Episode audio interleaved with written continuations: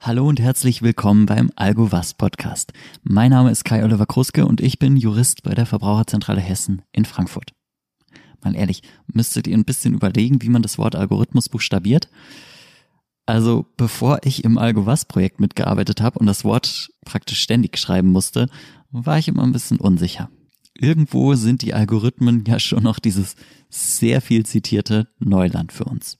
Jedenfalls für uns, die wir mit Mathe nicht so viel am Hut haben und deshalb JuristInnen geworden sind oder irgendwas anderes ohne Informatikbezug. Auf der AlgoVas Website findet ihr ja einige teils recht spezielle Infos zu den Algorithmen. In dieser Podcast-Folge wollen wir aber nochmal bei Null anfangen. Wir wollen versuchen, euch ganz am Anfang mitzunehmen. Es geht um die ganz grundsätzliche Frage, was ist ein Algorithmus überhaupt und wo begegnet er uns? Und ich glaube, so viel kann man schon mal verraten eigentlich so ziemlich überall. Bestimmt gibt's einige HörerInnen unter euch, die Algorithmen gegenüber ein bisschen kritisch eingestellt sind. Dabei nutzen sie wahrscheinlich alle selbst schon Algorithmen, manchmal sogar ohne das zu ahnen. Und eigentlich sind die Algorithmen auch nur Werkzeuge, sowas wie ein Hammer. Den Hammer kann man entweder nutzen, um einen Nagel in die Wand zu schlagen, oder aber auch, um eine Scheibe zu zerstören. Der Algorithmus selbst ist also erstmal weder gut noch schlecht, aber sein Einsatz kann natürlich gut oder auch weniger gut sein für uns. Und jetzt versuchen wir, das mal ein bisschen konkreter zu machen. Dazu habe ich Annalena Schiller eingeladen. Frau Schiller arbeitet in der NGO Algorithm Watch und beschäftigt sich dort mit den Auswirkungen automatischer Entscheidungen und Diskriminierung durch Algorithmen. Sie leitet bei Algorithm Watch das Projekt Unding. Darauf werden wir im Laufe unseres Gesprächs auch nochmal zurückkommen. Ja, hallo Frau Schiller. Schön, dass Sie sich die Zeit genommen haben. Vielen Dank, dass Sie heute bei uns sind. Moin, Herr Kroske. Herzlichen Dank für die Einladung. Die Bertelsmann Stiftung hat 2018 äh, mal eine Untersuchung gemacht. Dabei kam sie zu dem Ergebnis, dass fast die Hälfte der europäischen Bevölkerung nicht wirklich wusste, was ein Algorithmus ist. Jetzt kann man natürlich sagen, 2018 vielleicht schon eine Weile her, vielleicht nicht mehr so ganz aktuell, aber als Expertin von Algorithm Watch mit dem Algorithmus auch schon im Namen. Wie oft werden Sie aktuell noch gefragt, was ein Algorithmus überhaupt ist? Ach, das kommt ganz drauf an, mit wem man spricht, glaube ich. Es gibt ähm, das Fachpublikum und bei Algorithm Watch machen wir auch Journalismus und, und Untersuchungen und ganz oft sind das dann auch Wissenschaftler, mit denen wir sprechen. Und dann muss man es nicht mehr so erklären. Dann geht es hauptsächlich darum, über konkrete Ausgestaltung von Algorithmen und automatisierten Entscheidungssystemen zu sprechen. Und dann ist es schon sehr, in Anführungsstrichen, nerdy, so Fachtalk. Und dann gibt's aber auch ein anderes Level, wo man über ganz konkrete Projekte spricht und was für Auswirkungen Algorithmen im Alltag haben. Und das ist natürlich auch ein anderes Publikum, vielleicht so wie heute. Und äh, da bespricht man auch nochmal die Basics, also grundsätzliche Dinge und Begriffe rund um Algorithmen. Also ab und zu, ja, werde ich gefragt, aber es kommt wirklich ganz aufs Publikum drauf an. Und ähm, ja, wenn Sie dann in so einem Gespräch sind, wo das Gegenüber vielleicht noch nicht so genau weiß, wie definieren Sie dann einen Algorithmus? Haben Sie da irgendwas Griffiges schon an der Hand? Ja, also ich habe eine Alltagsantwort, die ich immer parat habe, wo ich immer erkläre, was ein Algorithmus ist, wenn es kein Fachpublikum ist. Und dann habe ich auch noch eine Fachantwort. Und ähm, wenn ich eine Alltagsantwort nehme, dann würde ich zum Beispiel sagen, ein Algorithmus ist wie ein Rezept. Also du sagst, was du für Zutaten im Schrank hast und was für ein Gericht hinten mal rauskommen soll. Und der Algorithmus sagt dir dann, welche Schritte du dafür machen musst. Und die Maschine, die den Algorithmus dann ausführt, ähm, das bist du selbst in dem Moment. Hm. Also zuerst quasi die Zwiebeln schneiden, dann die Zwiebeln andünsten, dann die Tomaten dazu, wie auch immer. Richtig, genau. Also was mache ich mit welcher Zutat, in welcher Reihenfolge, wie muss ich es zusammenrühren, wie lange muss ich es äh, im Topf drin lassen und zum Schluss kommt dann hoffentlich das fertige, gut schmeckende Essen bei raus. Ich nehme das ganz gerne, weil ähm, das nochmal so schön beschreibt, woraus ein Algorithmus eigentlich besteht. Dann im Prinzip ist es eine Abfolge, eine Serie von Handlungsanweisungen äh, dass ich einen Anfang habe, also ich habe einen Input, ich sage, was ich machen möchte und ich habe bestimmte Fragen und entlang dieser Serie von Handlungsanweisungen gibt es immer eine Entscheidung. Ne? Mehl ja, nein, Zucker ja, nein, Zwiebeln ja, nein. Und ähm, diese Kette von Handlungsanweisungen ist dann im Prinzip der Algorithmus und zum Schluss kommt der Output raus. Und weil das Rezept so ähnlich ist vom Prozess her, beschreibt das nochmal ganz gut, was auch auf technischer Ebene stattfindet. In welchem Verhältnis steht denn dazu jetzt so der Begriff der künstlichen Intelligenz, der immer so rumgeistert, wenn man häufig über Algorithmen spricht? Also da haben wir, glaube ich, ein ganz, ganzes Konglomerat an Begriffen. Algorithmen, automatisierte Entscheidungen, maschinelles Lernen, Deep Learning gibt's auch oft.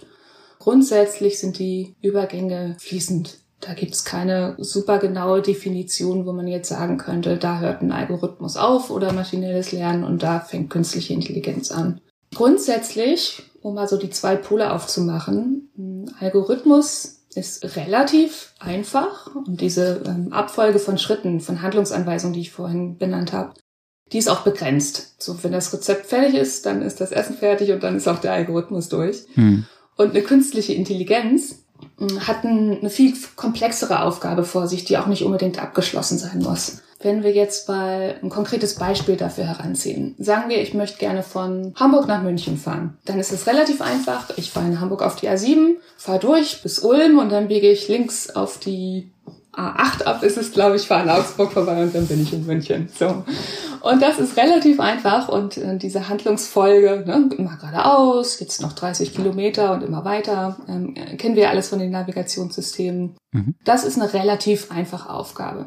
Aber jetzt kann es ja auch viel, viel komplexer werden. Jetzt kann zum Beispiel ein Stau auftauchen oder ähm, ein Unfall und die Straße ist gesperrt und ich muss irgendwie abfahren. Oder ich sage, ich würde gerne noch mal zwischendurch was essen gehen und im italienischen Restaurant, möglichst nah an der Strecke.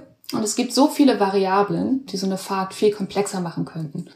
Und da reicht vielleicht ein einfacher Algorithmus nicht mehr, weil der nicht genau weiß, was diese Variablen sind, die jetzt neu dazukommen.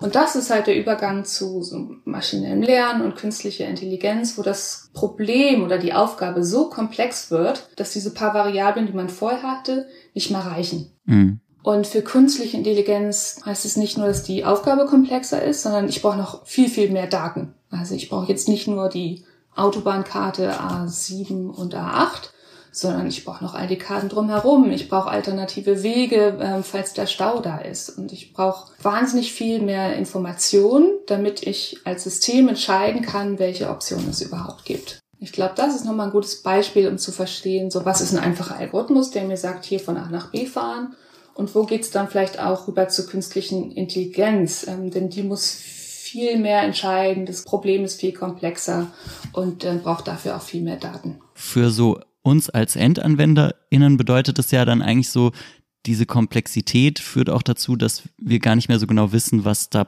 passiert, ne? Mhm. Kann man das so sagen, dass der Algorithmus, gerade wenn er so Richtung künstliche Intelligenz geht, auch sehr stark so einer Blackbox ähnelt?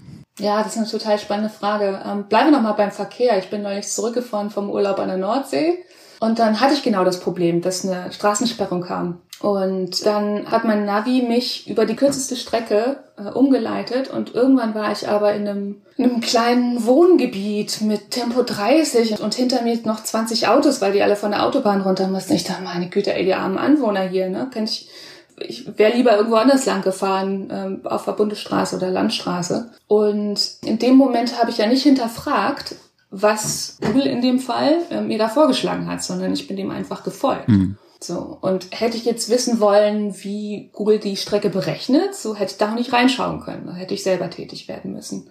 Und insofern ist das natürlich wahnsinnig schwer zu verstehen, ähm, wie diese Entscheidungen getroffen werden vom System. Mhm.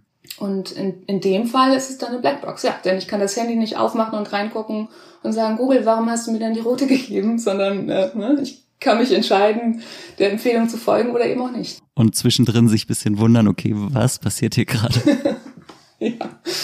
Jetzt kann man ja durchaus auch nachvollziehen, wenn, wenn der ein oder andere vielleicht sagt, ja, das ist mir alles bisschen zu technisch, äh, mit sowas will ich eigentlich gar nichts zu tun haben.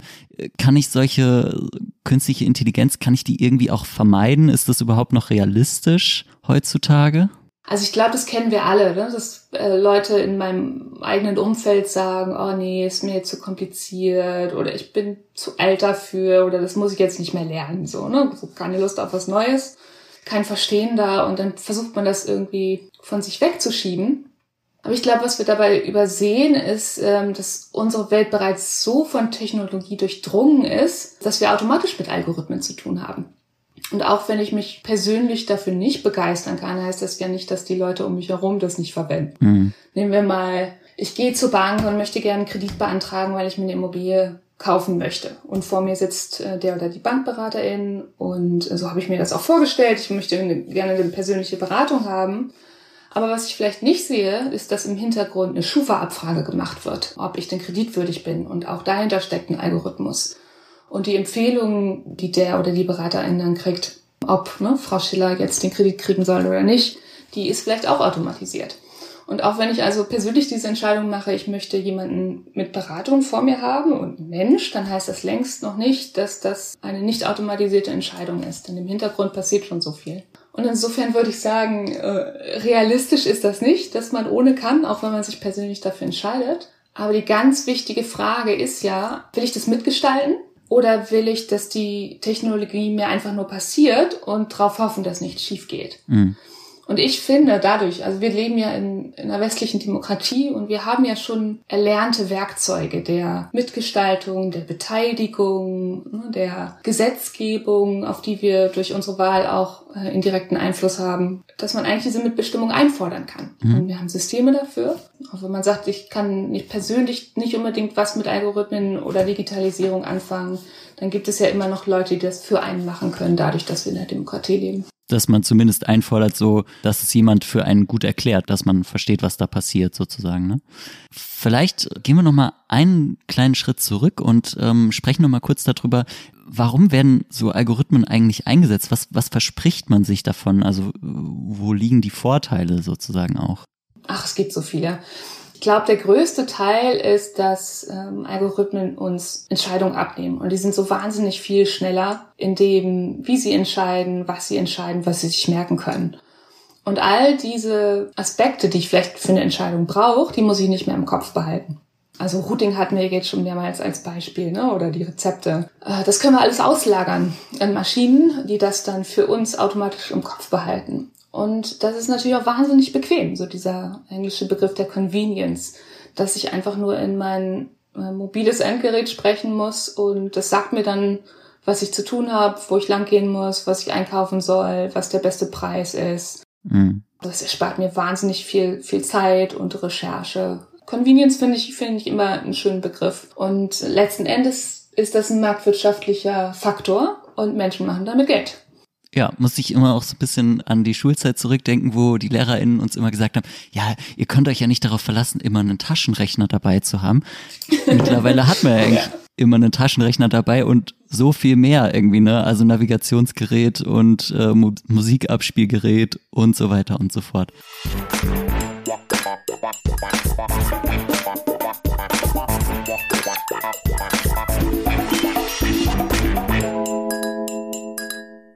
Jetzt haben wir schon ein bisschen auch darüber gesprochen, so was für Schattenseiten damit vielleicht verbunden sein können. Das hat sich auch so in der Bertelsmann-Untersuchung ein bisschen gezeigt, dass manche Leute da durchaus Befürchtungen haben und zum Beispiel sowas wie einen drohenden Kontrollverlust befürchten.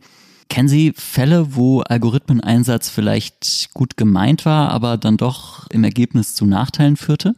Also grundsätzlich glaube ich erstmal, dass Algorithmen und automatisierte Entscheidungen viel Gutes tun können. Also die sind nicht per se schlecht. Und ich glaube auch nicht, dass man das verteufeln sollte und sagen sollte, wir gehen jetzt alle zu 1980 zurück und dann ist wieder alles gut.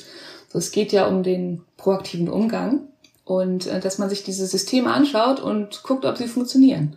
Und wir haben uns zum Beispiel Bewerbungen angeguckt. Wenn ich mich auf einen neuen Job bewerbe, dann sehe ich das, kann ich das auf ganz unterschiedlichen Portalen sehen.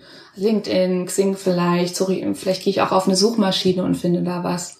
Und ähm, in diesem Bewerbungsprozess gibt es ganz unterschiedliche Stufen der Automatisierung, wo Algorithmen eingesetzt werden.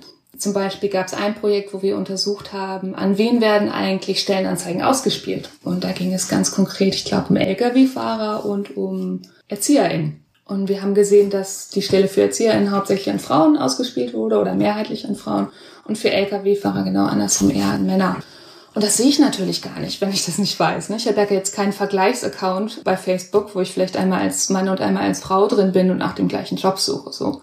Und äh, das ist natürlich die Schwierigkeit, dass ich erstmal checken muss, verstehen muss, wo stecken eigentlich automatisierte Entscheidungen dahinter. Und wenn wir dann, um nochmal bei diesem Bewerbungsbeispiel zu bleiben, wenn wir dann an dieser Kette weitergehen, dann gibt es noch viele weitere Möglichkeiten, ähm, wo man automatisierten Entscheidungen äh, begegnet.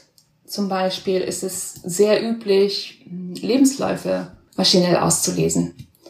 Und da könnte es das Problem geben, dass man aussortiert wird, weil man vielleicht ein Jahr im Ausland gemacht hat, das man nicht angegeben hat, oder einfach ein Jahr gereist ist oder in Elternzeit war. Und dann fliegt man automatisch raus, weil das keine berufliche äh, Station war. Obwohl man natürlich eigentlich was Sinnvolles gemacht hat. Ne? Oder es gibt auch inzwischen automatisierte äh, Bewerbungsgespräche. Zum Beispiel gibt es Chatsysteme, wo man mit einem Chatbot sprechen kann via Handy und der sagt einem dann zum Schluss, Sie werden eingeladen, ja oder nein. Äh, oder ich werde nicht von einer Person interviewt im Vorstellungsgespräch, sondern von einer, in Anführungsstrichen, KI. Mhm. Und die stellt mir dann automatisiert Fragen, auf die ich antworten muss. Es gibt auch Systeme, die dann analysieren, was ich für Gesichtsausdrücke oder Emotionen zeige. Und anhand derer bewerten sie dann meine Eignung für diese Position. Und das ist natürlich schon ein bisschen erschreckend, aber das weiß ich natürlich nicht, wenn ich nicht hinterfrage, wie, wie diese Systeme funktionieren. Also das ist jetzt mal so ein großes Beispiel, Bewerbung. Mhm. Und vielleicht noch ein zweites. Wir hatten ja dieses Jahr viel gehört rund um äh, Covid-Impfung. Es ist ja jetzt nicht so, dass jemand im Bundesministerium für Gesundheit sitzt und sagt, so, jetzt haben wir 60 Millionen Menschen, die möchten alle geimpft werden und das hier ist die Reihenfolge, sondern auch das macht ein Algorithmus. Und das haben die Länder gemacht. Das war auf Länderebene. Und in Bayern hat man zum Beispiel herausgefunden, dass ältere Menschen eventuell benachteiligt wurden, weil Menschen aus beruflichen Gründen per Algorithmus denen vorgezogen wurden. Mhm. Und auch das merkt man natürlich nicht. Ne? Das, also das kam dann zustande, weil Leute sich gewundert haben, weil sie von anderen gehört haben, dass sie schon viel früher geimpft wurden, obwohl sie schon 85 plus waren. Und durch sowas fällt das dann auf, dass man hört, dass irgendwas komisch ist. Eher so Zufall dann. Ja, ja, genau. Und die Intention war natürlich gut. Ne? Jetzt sagte niemand, wir wollen irgendwie benachteiligen in der Reihenfolge der Covid-Impfung. Aber kann natürlich trotz guter Intention schlechte Auswirkungen haben. Und deshalb ist es wichtig, dass man diese Systeme überprüft und reinguckt und schaut, ob die äh, den Standards, die wir eigentlich haben wollen, genügen. Wie kann es denn eigentlich dazu kommen, dass äh, so ein Algorithmus quasi Vorurteile entwickelt und sich denkt, ja, so eine Stellenanzeige für ErzieherInnen, die zeige ich mal vielleicht eher einer Frau. Also erstmal der Algorithmus entwickelt gar nichts, ne? Also der lebt ja nicht. Und ich, das ist mir auch immer wichtig nochmal zu sagen. So dahinter stehen ja Menschen. Die sammeln die Daten, die werten die Daten aus, die werden bewertet, der Algorithmus muss programmiert werden. So da entsteht kein eigenes Leben das äh, in einer Sinnwerdung dann entscheidet, ich spiele das jetzt nur an die Frauen oder nur an die Männer aus. So, das sind in jedem Schritt Menschen, die dahinter stehen und Entscheidungen, die auch von Menschen getroffen werden. Und das ist wichtig für die Überprüfung dieser Systeme und dieser Entscheidung, dass man sich das nochmal verdeutlicht. Mhm. Und ich glaube, was nochmal hilfreich ist, um zu verstehen, an welcher Stelle das denn passiert, ähm, also man muss ja erstmal Daten sammeln. Ne? Auf Facebook kann man ja, wenn man Anzeigen schaltet, sagen, so wen man gerne bespielen möchte, an wen man diese Stellenanzeigen gerne ausgeliefert haben möchte. Und im Hintergrund hat Facebook natürlich die ganzen Profildaten. Man hat ja selber eingegeben, bin ich weiblich, männlich oder divers, wo wohne ich, wo arbeite ich etc. Das sind ja die Daten, mit denen Facebook arbeitet. Dann gibt es natürlich eine Person, die jetzt auch auf den Knopf drückt und sagt so, ne, ich möchte das gerne an die und die Person in der und der Region ausspielen. Da ist zum Beispiel wichtig, welche Kriterien lässt Facebook denn zu? Also kann man zum Beispiel nach Geschlecht priorisieren, ja oder nein. Hm. Und solche Voreinstellungen sind natürlich auch super wichtig, denn die ermöglichen erst, ob, ob sowas diskriminierend sein kann oder nicht. Okay, also der Algorithmus, der dann sozusagen eigentlich nur das tut, was er aus unseren Daten, aus unseren Aktionen mit dem Algorithmus genommen hat. Ist ja irgendwo auch wenig überraschend. Die Algorithmen sind auch nicht perfekt, weil sie sind menschgemacht. Wir Menschen machen Fehler und die von uns geschaffenen Algorithmen, die von uns geschaffenen Maschinen sind dann halt auch nicht perfekt. Wie sieht denn aus Ihrer Sicht eine gute Fehlerkultur aus, dass wir als Gesellschaft sozusagen eine gute Fehlerkultur haben im Umgang mit Algorithmen? Also, ich habe immer zwei Empfehlungen. Erstmal an die eigene Nase packen und dann an die Nase der Verantwortlichen packen. Einerseits finde ich, es ist total wichtig, sich selbst zu trainieren, im Umgang mit Algorithmen und automatisierten Systemen. Nehme ich nochmal das Beispiel von meiner Rückfahrt vom Urlaub. Ich hätte auch vorher mal gucken können, ob irgendwo eine Streckensperrung ist und dann schauen können, ob es vielleicht eine andere Route gibt. Nur weil ich jetzt dem System vertraue, äh, bin ich noch längst nicht aus dem Schneider. So, das kann ich ja auch selbst bestimmen, wo ich langfahre, aber das ist dann halt ein bisschen mehr Arbeit. Und äh, so kann man lernen, automatisierte Systeme zu hinterfragen. Wo steckt das eigentlich drin? Kann ich was dagegen tun oder dafür? Wenn ich den Kredit beantrage, spreche ich nochmal vielleicht mit äh, meiner Bankberaterin was da für automatisierte Entscheidungen dahinter stecken. Also ich selbst habe Möglichkeiten und ich glaube, so wird man auch ein bisschen sensibler dafür, wo Fehler stattfinden und wo nicht. Hm. Mir geht es darum, nicht zu sagen, das ist jetzt alles schlecht oder alles gut, sondern wirklich das nuanciert wahrzunehmen und dann auch eingreifen zu können, wenn man merkt, da hat ein System nicht richtig entschieden. Hm. Und die andere Sache ist, äh, was ich meinte, an die Nasen der Verantwortlichen packen. So, es ist nicht alles Eigenverantwortung. Man kann bestimmte Systeme nicht ändern. So, ich kann Google Maps nicht alleine ändern. Ich kann nicht in den Code eingreifen. Also muss ich auch irgendwie Feedback geben und es braucht Kontaktmöglichkeiten, wo ich sagen kann, hey, das war jetzt echt kein gutes Routing und äh, passt das doch bitte mal an. Und diese Feedbackmöglichkeiten, ähm, Verantwortungsbewusstsein einfordern und konkret auch sowas mitgestalten zu können, das ist für mich an die Nasen der Verantwortlichen packen. Ja, und, äh, und die anderen zwei Sachen, so, es braucht natürlich politische Rahmenbedingungen. Es gibt jede Menge Gesetze. Es gibt auf EU-Ebene jetzt den AI-Act für künstliche Intelligenz, der gerade angeschoben wird. Aber es gibt auch schon ganz grundsätzliche Sachen, die wir seit Jahrzehnten haben. Zum Beispiel das allgemeine Gleichstellungsgesetz, das sich kümmert um Antidiskriminierung oder die Datenschutzgrundverordnung. Hm. Auch die berühren diese Fragen von Automatisierung und automatisierten Entscheidungen. Und die müssten eigentlich ja, erweitert werden, damit sie solche Fälle auch abdecken können. Quasi so fit gemacht werden für die ganzen digitalen Fragen, die sich da dann in Zukunft auch noch stellen werden. Genau. Ist ja auch nicht in Stein gemeißelt, so ein Gesetz. So kann sich auch weiterentwickeln. Ein Stichwort, äh, was Sie genannt haben, so die Beschwerdemöglichkeit. Ne? Also nehmen wir mal an, ich als Endanwenderin weiß jetzt, okay, hier äh, ist irgendwas schräg gelaufen hier ist ein Algorithmus eingesetzt worden der hat vielleicht nicht so ganz gearbeitet, wie ich das jetzt erwartet hätte. Genau sowas versuchen Sie zu sammeln mit Ihrem Projekt Unding. Können Sie mal kurz beschreiben, wie das funktioniert? Richtig. Also das Projekt heißt Unding und ist zu erreichen unter unding.de, ganz einfach. Und ähm, wir haben als erstes eine Übersicht gemacht über solche Fälle, die wir schon beobachtet haben. Mein viel zitiertes Beispiel mit den Navigationsproblemen heißt bei uns Navi-Stress. Also wenn man zu viel Lkw-Verkehr in seinem kleinen Dorf hat, äh, die durch kleine Gassen fahren, obwohl sie eigentlich auf der Autobahn fahren sollen, kann das bei uns gemeldet werden oder zum Beispiel Probleme mit der Schufa hat, weil der eigene Score vielleicht nicht stimmt und man dadurch Probleme hat, eine Wohnung zu bekommen oder einen Kredit oder vielleicht auch nur einen Handyvertrag, dann kann man das bei uns melden. Und so bauen wir jetzt Stück für Stück diese Seite auf und äh, sammeln möglichst viele Fälle, wo Algorithmen eine Rolle spielen. Und wenn man Probleme damit hat, dann kann man das bei uns melden. Und Ziel dahinter ist, dass diese Rückmeldungen an Unternehmen nicht versacken.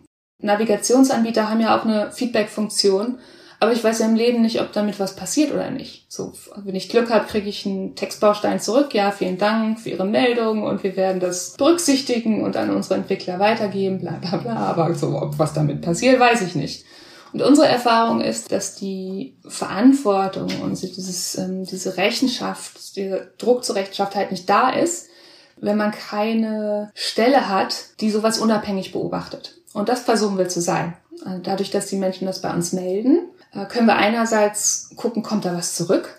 Und die NutzerInnen können dann auch sagen, hey, ja, ich habe eine Antwort gekriegt, die war super oder nee, die war jetzt nicht so cool oder hat mir überhaupt nicht geholfen.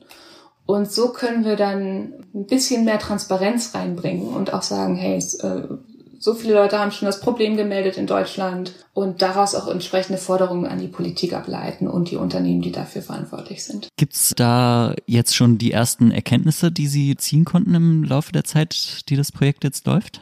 Also wir sind ja Anfang des Jahres online gegangen, das heißt noch ganz, ganz jung im, äh, im Sinne eines Projekts und haben das auch noch offiziell im Beta-Status. Sammeln also äh, Feedback, ne? wie ist die Nutzungserfahrung, gibt es vielleicht noch weitere Vorschläge, habt ihr Erfahrungen gemacht, die ihr mit einbringen möchtet, so Fälle, die euch begegnet sind, die wir vielleicht noch gar nicht auf der Webseite abbilden.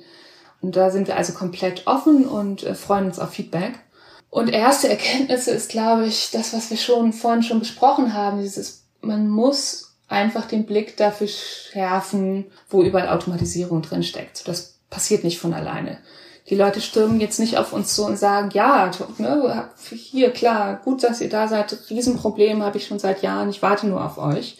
So, man muss wirklich Aufklärungsarbeit äh, betreiben. Hm wenn die Menschen das verstehen und merken, oh ja, das ist mir auch passiert. Ne? So, ich habe diesen Handyvertrag nicht gekriegt, weil der Schufa-Score vielleicht nicht richtig war oder äh, Beispiel mit der Covid-Impfung, dass man irgendwie zu spät dran war. Das muss man ja auch alles erst checken. Und äh, unsere Erkenntnis ist, dass wir einfach viel Aufklärungsarbeit noch leisten müssen und äh, dafür suchen wir uns gerade Partner und Partnerinnen, die das mit uns in die Breite tragen und wir reden natürlich auch mit der Verbraucherzentrale, weil das eine natürliche Anlaufstelle ist für Menschen, die merken, dass da irgendwas nicht richtig gelaufen sind und nach guten Wegen suchen, um das äh, aufzulösen und das Problem aus der Welt zu schaffen. Ja, Aufklärungsarbeit, genau das äh, ist ja im Grunde auch äh, so ein bisschen die Aufgabe dieses Projekts, äh, im Rahmen dessen wir hier diesen Podcast gemacht haben. Ja, ähm, ich glaube, damit haben wir hoffentlich ein bisschen Licht reinbringen können in das Dunkel. Was ist eigentlich mit diesen Algorithmen los? Was ist überhaupt ein Algorithmus? Vielen Dank, Frau Schiller, für das Gespräch. Danke, Herr Kruske. Tschüss. Ob das jetzt das Navigationsgerät ist, der undurchsichtige Schufa-Score oder das automatisierte Bewerbungsverfahren, wir begegnen Algorithmen regelmäßig, ob wir wollen oder nicht. Ihr habt ja wahrscheinlich auch noch irgendwas gegoogelt, um diesen Podcast zu finden. Und auch Google ist nichts anderes als ein komplexer Algorithmus, der alle möglichen Daten auswertet, um zu verstehen, was ihr sucht und auf welcher der unzähligen, unzähligen Internetseiten dieser Welt zu dieser Suche irgendwas Passendes steht. Dafür braucht so ein Algorithmus natürlich große, große Datenmengen, Big Data. Frau Schiller hat es erwähnt. Einerseits müssen die Daten in diesen Datenmengen natürlich zutreffend sein. Andererseits müssen bestimmte Daten aber auch so privat sein, dass ein Algorithmus die gar nicht erst auswertet. Schutz vor Algorithmen und Datenschutz gehört also auch irgendwie zusammen. Letztlich sind sowohl die Unternehmen, die die Algorithmen entwickeln, als auch die Gesellschaft, wir alle, und der Gesetzgeber gefragt. Algorithmen müssen verantwortungsvoll eingesetzt werden, dafür braucht es klare Regeln, dafür braucht es Transparenz. Nicht ganz von ungefähr gibt es ja auch schon so manchen Film, der sich mit Algorithmeneinsatz beschäftigt und Problemen, die bei diesem Algorithmeneinsatz auftreten können.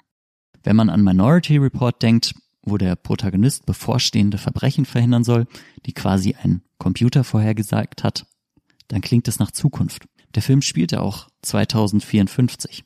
Aber in der Realität gibt es bereits sogenannte Predictive Policing Algorithmen, die genau das machen sollen. Der Polizei nämlich dabei helfen, ihre Ressourcen genau dahin zu schieben, wo sie gebraucht werden. Da, wo sie Verbrechen verhindern können, bevor sie begangen werden. Gerade in solchen Bereichen ist es wichtig, dass der Algorithmeneinsatz transparent geschieht, dass die Gesellschaft kontrollieren kann, dass die Software mit den richtigen Daten gefüttert wird und dass Fehler möglichst vermieden werden. Denn wenn uns das nicht gelingt, dann könnte es auf die eine oder andere Art und Weise relativ dystopisch werden. In den Filmen kann man das ja beobachten. Da sind wir als Gesellschaft gefragt, dass wir unsere Werte bewahren. Dafür müssen wir uns angucken, was sind Algorithmen, wie werden sie genutzt was bedeutet das für uns? Frau Schiller hat es ja auch geschildert. Ein Anfang macht auch unsere Website algo-was.de, auf der ihr hoffentlich ein paar Impulse findet, um tiefer einzusteigen in das Thema. Und damit darf ich mich bedanken für eure Aufmerksamkeit. Das war der Algo Was Podcast. Mein Name ist Kai Oliver Kruske. Tschüss, bis zum nächsten Mal.